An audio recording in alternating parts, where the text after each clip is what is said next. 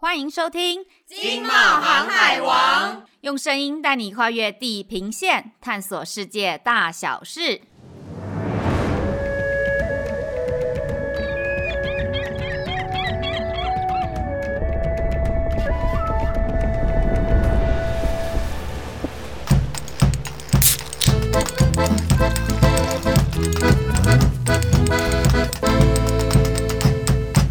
我是不住海边的海边海伦，我是维基不百科的维基 B G。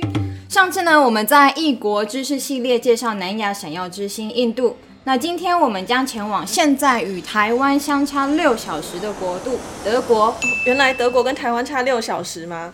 好，我本来呢是想要买啤酒过来的，可是，一想到主管跟同事们充满爱与关怀的眼神，我就觉得还是低调一点比较好啦。好巧，我原本今天也想准备一下啤酒跟脆皮猪脚来介绍德国。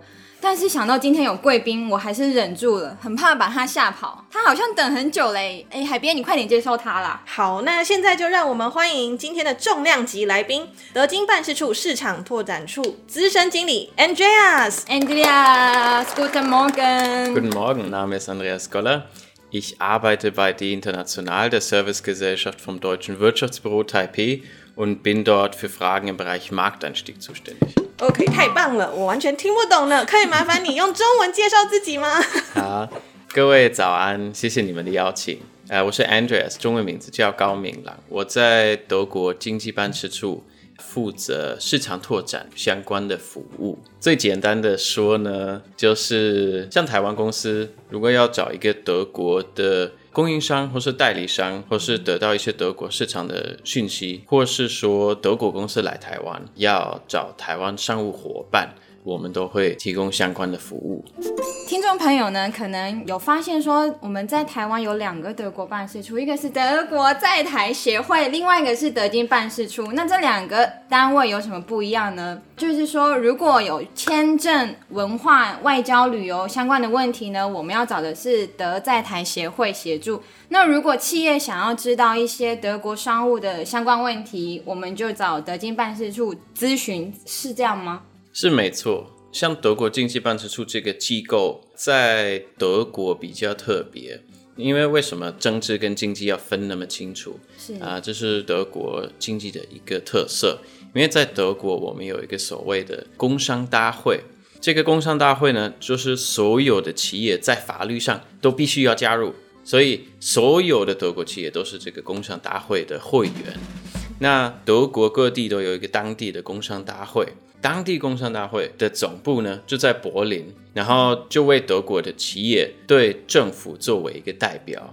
同样呢，这个工商大会在德国国外也有所代表。我们总共在九十二个国家、一百四十个地方都有德国在国外的工商大会，包括在我们在台湾的经济办事处，然后在台湾也很久了，从一九八一年以来就在台湾了。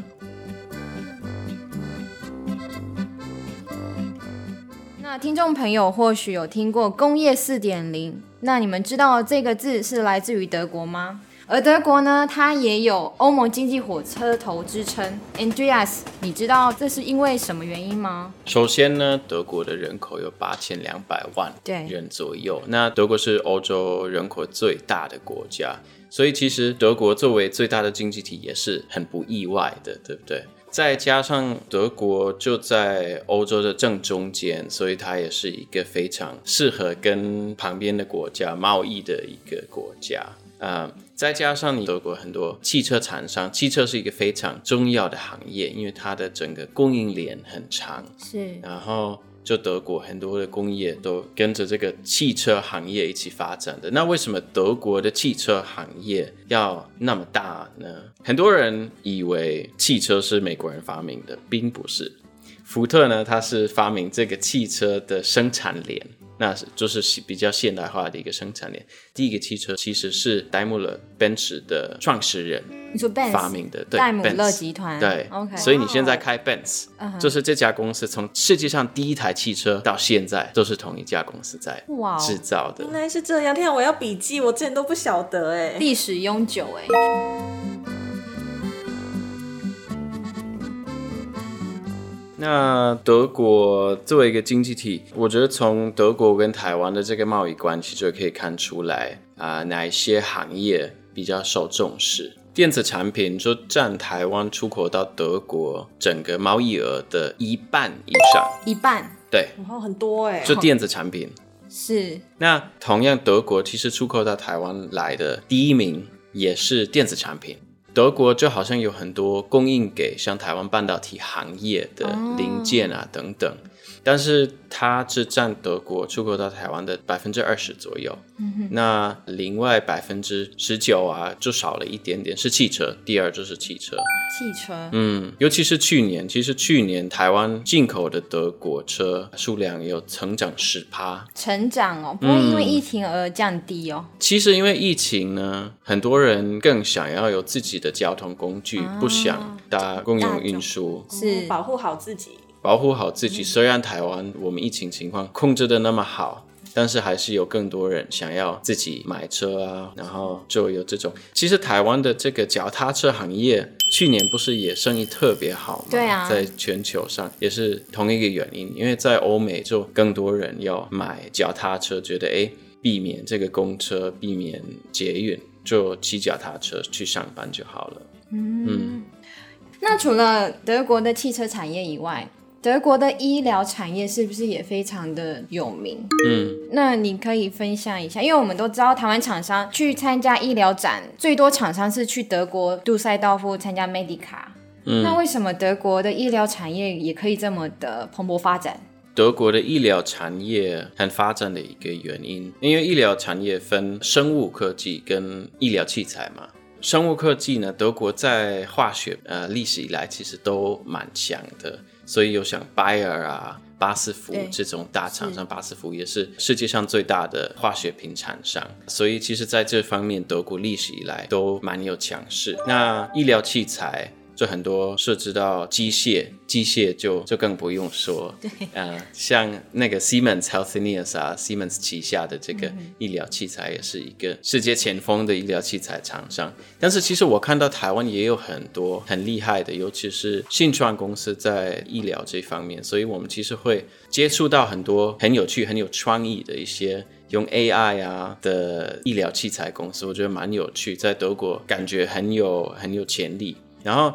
德国也是一个很明显选择，因为第一，德国是欧洲人口最大的国家，对，所以也是最大的经济。再加上德国跟台湾一样，是一个偏老化的社会，所以其实对医疗器材啊，或是生物科技都蛮有需求。嗯，了解。欧盟现在提倡了 Green Policy。那德国在这一块呢，是是否有一些政策啊，或是有呃产业的趋势？我记得德国好像也有很多公司来台湾投资风能这一块。嗯，德国在这风能这一块，它的发展会是怎么样的？我把这个问题再扩大一点点好了。好，其实德国对绿色能源很早就开始发展了，所以德国现在大概四十趴都是绿能源。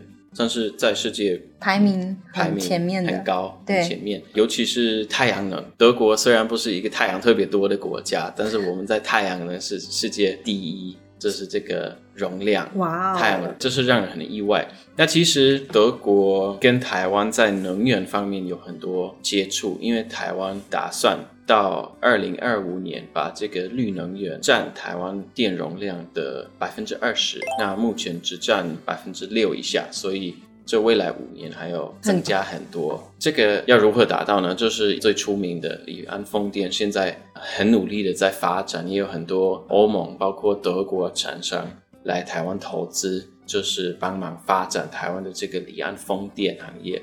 另外一个就是太阳能，德国也有很多年的经验。台湾自己很强的厂商，尤其是在制造这个 PV 板这方面，嗯，PV 板是的。像在软体啊，或是一些其他的太阳能科技，有很多解决方案。其实，所以其实我觉得在太阳能这方面也蛮互补的。另外呢，台湾在一六年下决策要那个脱核。停止核能建造。对，那其实德国也在好像是一三还是一四年也决定要脱核能。嗯，所以其实在这方面也有很多经验可以分享。所以我觉得在能源这方面，台湾跟德国有很多机会。嗯，了解。那这边我们的会员厂商们也可以笔记一下，就是台湾跟德国可以呃互相帮忙互补的地方。对。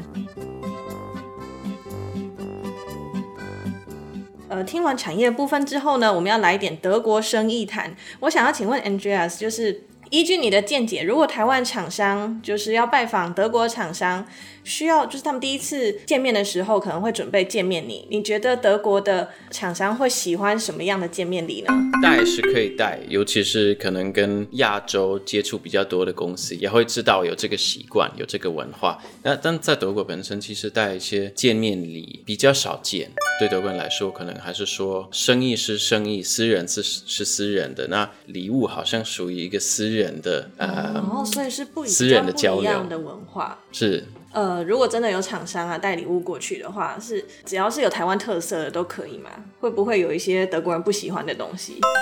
我觉得只要不是臭豆腐，应该都可以。我，好哦，大家重点笔记一下，不可以带臭豆腐送人。呃，我还想要请问啊，我们比如说平常比较少接触到德国人，那你觉得，呃，我们第一次跟生意伙伴见面的时候，谈话有什么注意事项吗？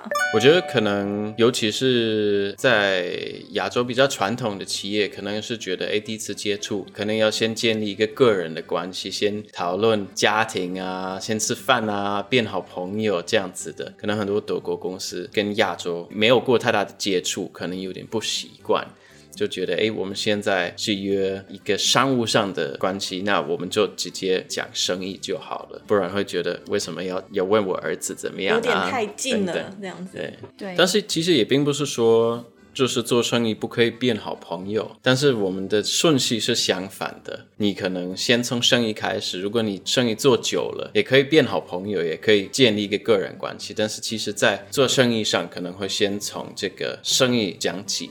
好的。请问 Andreas，德金办事处最近有什么活动呢？我非常期待的一个活动就是我们在夏天的时候，我们会有一个德国雷司令周。雷司令就是德国一个很有名的葡萄种类，所以我们就要在台湾多推广德国葡萄酒。哦，德国葡萄酒，大家没有听错，是德国葡萄酒哦。没错，没错，德国不只有啤酒，还有葡萄酒，因为德国特别适合种白葡萄。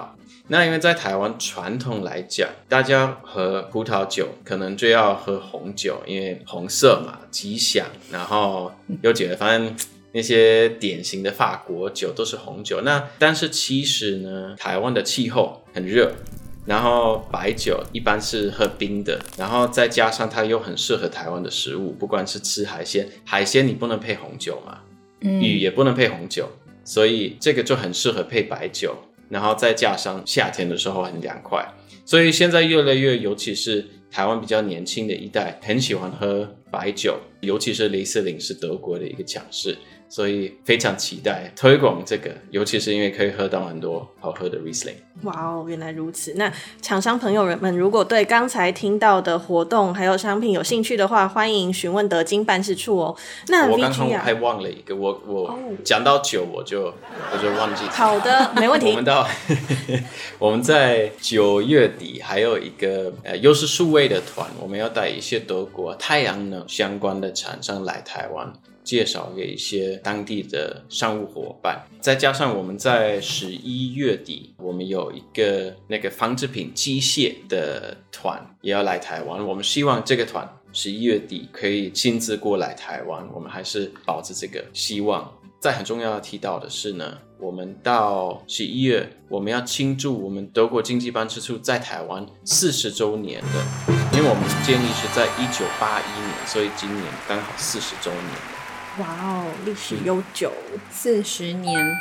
好，那如果厂商朋友们对刚才听到的活动还有商品有兴趣的话，欢迎询问德金办事处哦。那今天呢，我们的访谈就到这边，真的非常谢谢 Andreas 来这边接受我们的访问，我觉得我真的学到很多。谢谢 Andreas，谢谢。好，那 VG 最近我们欧洲组 EEN 台湾有没有活动啊？EN 台湾呢，将在六月三十日举办 EN 台德医疗产业线上论坛暨媒合会。那这个活动呢，是由 EN 台湾和 EN Germany 联络点共同举办。那我们这一次呢，很荣幸呢，邀请到德国医疗体系专家 Rüdiger Müller 演讲，主题是如何突破关卡进入德国医疗市场。欢迎台湾企业参与，详细的资讯呢可以关注 EN 台湾的官网。没错，大家记得常常去逛逛 EN 台湾的官网哦。那谢谢大家今天的陪伴。如果想要了解德国在疫情期间蓬勃发展的产业呢，欢迎阅读《经贸透视双周刊》第五百六十五期。哎，等一下，我还有一个工商好康小插播。如果你是学生呢，请注意哦，即日起下载我们的经贸透视 APP，就有机会抽到 AirPods Pro 还有 HomePod Mini。